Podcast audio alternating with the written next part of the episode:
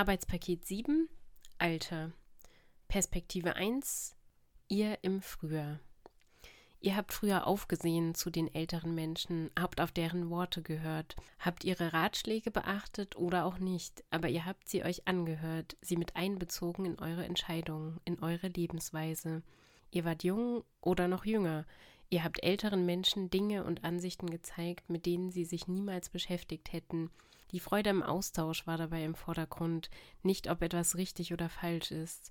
Ihr habt sie gebraucht, sie waren da für euch, auch wenn sie nicht helfen konnten, sie waren einfach da. Ihr konntet euch einlassen auf die Erfahrungen, die sie euch zu vermitteln versuchten, ohne dabei eure eigene kritische Sichtweise oder eure Offenheit und Toleranz zu verlieren. Ihr habt euch Vorbilder gesucht und nach deren gesellschaftlichem Ansehen, deren beruflichem Erfolg und privatem Glück gesucht. Sie waren älter als ihr und die Dinge, die sie getan haben, waren noch so unergründlich, dass ihr sehr respektvoll damit umgegangen seid. Ihr kanntet nicht die Einsamkeit hinter dem Wesen der Menschen, die in der Gesellschaft freudestrahlend jeden grüßten, auch nicht die Faulheit oder den Stress, die eine Karriereleiter ins Wanken bringen, und die Lacher und die Tränen, die jemand in seinen vier Wänden verschenkt und vergießt, habt ihr alle nicht gesehen. Ihr habt Leuten beim Träumen zugehört und darin eigene Träume entwickelt. Wenn ihr gerannt seid, habt ihr eure Großmütter, Großväter und eure Eltern hinter euch hergezogen. Gespannt habt ihr darauf gewartet, dass sie euch Geschichten von früher erzählen. Viele kanntet ihr irgendwann auswendig. Die Natur, den Wald und die Felder haben sie euch gezeigt und euch Pflanzennamen und deren Verwendung beigebracht. Ihr habt von ihnen gelernt, wie man lebt, dabei wart ihr ein Teil ihres eigenen Lebens. Sie haben euch ebenso gebraucht. Ihr werdet euch später immer daran erinnern, was ihr mit ihnen erlebt habt, und sie sind nicht nur ein Teil eures Lebens gewesen, sondern ein Teil eures Lebenswesens. Sie haben dazu beigetragen, dass ihr so wurdet, wie ihr jetzt seid. Sie und ihr habt euch gegenseitig etwas gegeben und dafür etwas erhalten. Bedingungslos habt ihr zueinander Kontakt gehalten. Wenn es Streitigkeiten gab, habt ihr sie schnell begraben können. Sie haben mit euch geschimpft und ihr habt geweint, weil ihr noch nichts von der Welt kanntet und weil eure Welt noch nicht mit vielen größeren Traurigkeiten konfrontiert war. Ihr habt manchmal geschrien und euch gewehrt mit Händen und Füßen und ihr wusstet gar nicht, warum ihr so wart. Aber als sie aufgehört haben, mit euch zu schimpfen, da wurde euch auf einmal bewusst, dass ihr nun selbst an der Reihe wart, auf euch aufzupassen und dass es doch schöner wäre, wenn jemand einem diese Verantwortung wieder abnehmen würde und daher bildet ihr euch ein, dass ihr nun für die älteren Menschen Verantwortung tragt und dass sich die Situation umgekehrt hat. Ihr wollt nun über sie bestimmen. Perspektive 2 Ich im Frühjahr.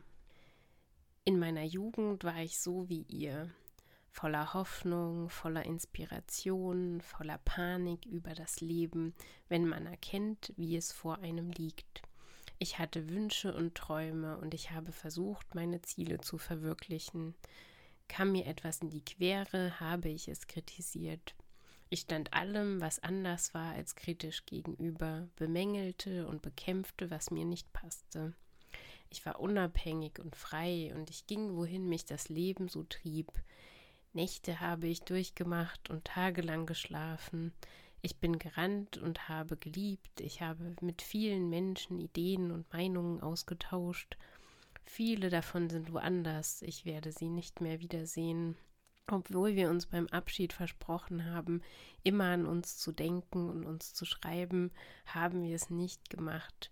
Sie haben mich vergessen und ich habe mich irgendwann nicht mehr getraut, an sie zu schreiben. Ich habe viele Fehler gemacht und viele konnte ich nicht korrigieren. Der Versuch, alles richtig zu machen im Leben, war der größte Fehler. Ich habe getanzt und gelacht und ich konnte viele Menschen in vielen Augenblicken glücklich machen. Einige Menschen habe ich gekannt, die dann verstorben sind. Ich konnte sie nicht retten.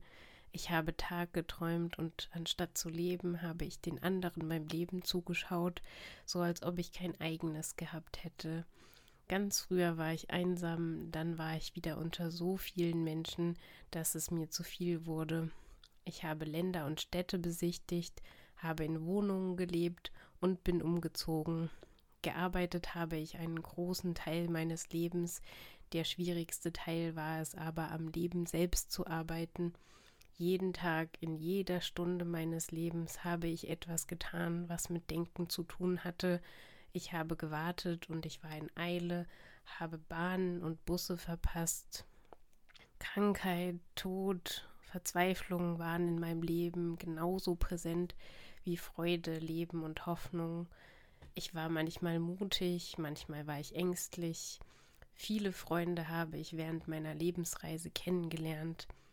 Einige haben mich enttäuscht, andere überrascht, viele waren nur vorübergehend, einige sind geblieben. Ich habe gelernt und vergessen, mich erinnert und versucht, Dinge zu verdrängen oder hervorzuholen aus meinem Unterbewusstsein. Selbstbewusstsein habe ich aufgebaut und wieder abgebaut. Ich habe gefühlt, wie sich Dinge anfühlen und wie es ist, wenn jemand das Herz gebrochen bekommt. Die Umwelt und die Gesellschaft zu ändern habe ich versucht. Ich bin daran gescheitert, dass sie sich schon zu sehr verändert hatte und ich zu einer eigenen Veränderung gezwungen war. Ich hatte keine Falten, meine Haut war rein, ich war gesund, hatte keine Beschwerden, ich war glücklich in einem Moment oder mir wurde das Leben irgendwann zu langweilig. Perspektive 1 Ihr im Heute. Ihr denkt, dass die Welt euch gehört. Ihr habt daran und darin gearbeitet. Ihr habt schon eine Weile in ihr gelebt. Ihr seid nicht mehr jung und ihr seid noch nicht alt. Ihr seid irgendwo dazwischen, wo man gerade aufgehört hat, darüber nachzudenken, was es bedeutet zu leben und damit erstmal nicht mehr anfangen möchte. Euer Leben ist eine Aneinanderkettung von Ereignissen, Beschäftigungen und Entwicklungen. Ihr macht Erfahrungen, lernt Menschen kennen und neue Dinge. Manchmal wiederholen sich Entwicklungen auch oder ihr tretet auf der Stelle, weil eine neue Phase eures Lebens einfach nicht kommen will oder ihr fühlt, wie euer Leben beginnt zu stagnieren. Nur in diesen Momenten wird euch der unaufhaltsame Alterungsprozess eures Körpers und damit eures Lebens bewusst und ihr rennt weiter, immer weiter. Ihr benutzt Cremes und macht Sport um zu vergessen, dass das Leben endlich ist.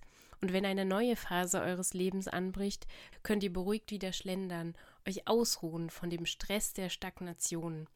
So lange, bis der nächste Prozess euch zu einer neuen Entwicklung zwingt. Ihr versucht das Beste daraus zu machen, euer Leben so glücklich und angenehm wie nur möglich zu gestalten. Manche euer Leben sind sehr lange so, sie verlaufen glimpflich, ohne schlimme Ereignisse, bis eine Konfrontation mit Krankheit, Tod oder einfach Verzweiflung eintreffen, die euch den Unsinn des alltäglichen Lebens ins Bewusstsein spülen. Ihr wacht für eine Weile auf, seid besser zu euren Mitmenschen und tut Gutes, so lange, bis euch der Alltag wieder eingeholt hat und ihr einfach vergesst und verdrängt. Ein Fluch lastet auf allen Menschen, die das nicht können. Ihr lasst euch im Strom von neuen Entwicklungen treiben und nutzt die neueste Technik, die euch angeboten wird, ohne sie zu hinterfragen. Mit althergebrachtem und auch mit neuen Werten setzt ihr euch kritisch auseinander und versucht eure Mitmenschen manchmal brutal von eurer eigenen Meinung und eurem eigenen Denken zu überzeugen. Ihr seid nicht mehr die unsicheren Kinder, die keine eigene Meinung besitzen, sondern wenn sich die Gelegenheit bietet, dann diskutiert ihr auch schon mal um des Diskussionswillens. Ihr werdet ungeduldig, wenn ihr euch um ältere Menschen kümmern müsst, weil es sich so anfühlt, als würde euer eigenes Leben dadurch in den Hintergrund gedrängt werden. Ihr kümmert euch lieber um eure eigenen Bedürfnisse, lasst andere Menschen an eurem Leben nur teilhaben, indem ihr sie dabei zuschauen lasst. Was diese Menschen für Bedürfnisse haben, fragt ihr euch schon lange nicht mehr, weil ihr viel zu sehr mit eurem eigenen Leben beschäftigt seid, in dem eben kein Platz ist für jedermann. Das wäre ja auch noch schöner. Schließlich muss man sehen, wo man bleibt. Ihr wollt nicht jedem immer und überall helfen und die Welt erklären, sondern euch lieber selbst immer weiterentwickeln, um ja nicht in eine Phase der Stagnation zu geraten. Perspektive 2 Ich im Heute. Wenn ich Besuch von meinen jüngeren Mitmenschen bekomme, sitze ich mit ihnen am Tisch und höre ihnen zu, wie sie miteinander über die neuesten Entwicklungen der Gesellschaft reden, die ich auch mitverfolge, aber nicht immer verstehe. Dann müssen sie mir die neue Technik erklären.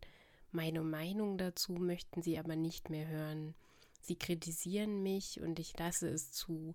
Ich bin zu müde geworden zum Diskutieren.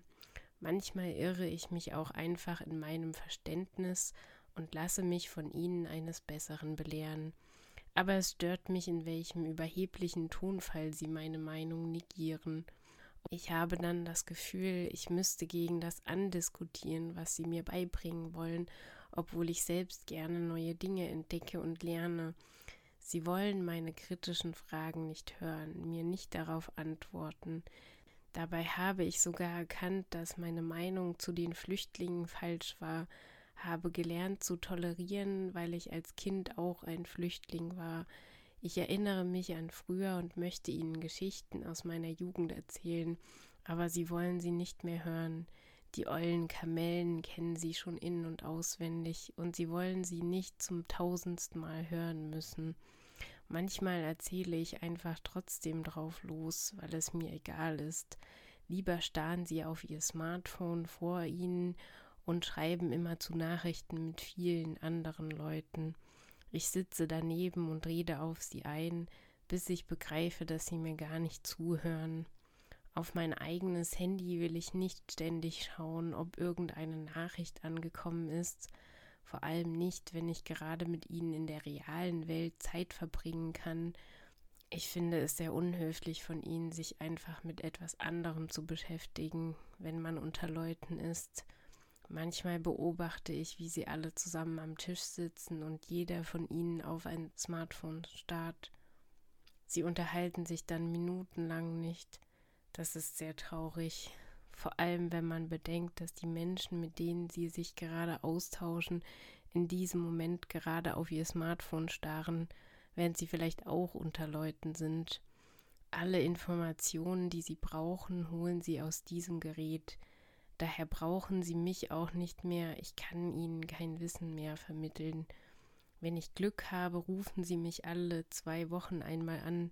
Ich habe sonst auch angerufen, aber ich habe es aufgegeben ich bin alt und ich möchte sie nicht mit meinen gesundheitlichen Problemen belasten. Sie sind gestresst von der Arbeit und von ihrem Leben und da ist kein Platz mehr für so einen älteren Menschen, mit dem man viel Geduld haben muss. Sie reden sich ein, dass ich bestimmt bald geheilt werde, und sie versuchen auch mir das einzureden. Aber ich widerspreche, ich weiß, was passieren wird, und ich schaue der Tatsache pragmatisch ins Auge. Ich hatte ein erfülltes Leben und ich verabschiede mich lieber von Ihnen, weil ich nicht so tun möchte, als sei alles gut. Das passt nicht so in Ihre Welt, die immer weitergeht, die ich aber verlassen werde. Perspektive 1 Nach dir. Nach dir passierten viele Dinge, die du gern gesehen oder auch lieber nicht gesehen hättest. Als die Regierung einen Notplan für die Bevölkerung veröffentlichte, glaubten wir, dass nach dir vielleicht bedeuten könnte, dass es vor dir wieder gäbe Krieg. Und wir dachten, dass es besser so gewesen ist, dass dein Leben nicht in Schrecken endete, wo es doch damit begonnen hatte. Dennoch hätten wir gerne gewusst, was du zu all dem gesagt hättest, was du getan hättest, während wir widerwillig ein paar Vorräte kauften, um für irgendeinen Ernstfall vorbereitet zu sein. Du hättest vielleicht ein wenig mitgemacht, aber es wäre dir im Grunde genommen egal gewesen, weil du dein Leben schon gelebt hattest, erfüllt mit aller Freude und allen Ängsten zugleich. Wenn nach dir mit vor dir enden würde, bedeutete das, dass die Welt sich in einem Menschenleben nicht wesentlich verbessert hätte, ein Wimpernschlag in der Weltgeschichte, eben nur anders schlimm. Neue Technologien entwickeln sich, neue Theorien, neue Erkenntnisse, mit denen wir zu arbeiten beginnen und irgendwann feststellen werden, dass sie überholt sind und nicht mehr gelten werden. Auch in deiner Lebenszeit war es so. Alles, was neu war, wurde zu Maxime erhoben, bevor etwas noch Neueres alles bisher Dagewesene umwarf. Wir haben Meinungen und Erkenntnisse durch dich gewonnen, die wir in unser Leben einfließen lassen, weitergeben, überdenken, neu entwickeln werden. Wir werden weitermachen, so lange, bis wir selbst alt werden und erkennen, dass wir nur ein Teil eines großen Ganzen waren, dessen Anfang wir nicht erlebt und dessen Ende wir nicht erleben werden. Manche von uns trösten sich mit einer Religion, die ihnen den Trost spendet und sie glauben lässt, dass du jetzt woanders bist und dass sie dich wiedersehen. Andere von uns verzweifeln an ihrem Glauben, der sie zu der Erkenntnis führt, dass da nichts mehr ist und auch nicht sein kann und dass sie auch in einem Nichts vergehen werden. Auch du hast dich am Ende deines Lebens mit einem Glauben angefreundet, ihn aber kritisch hinterfragt und deine eigene Erkenntnis für dich daraus gezogen. Für uns hat sich die Welt nach dir anders angefühlt. Die Konfrontation mit Endlichkeit musste mit in unserem Leben einbezogen werden, und wir warten darauf, dass das Gefühl, niemals etwas für immer zu besitzen, wieder verloren geht.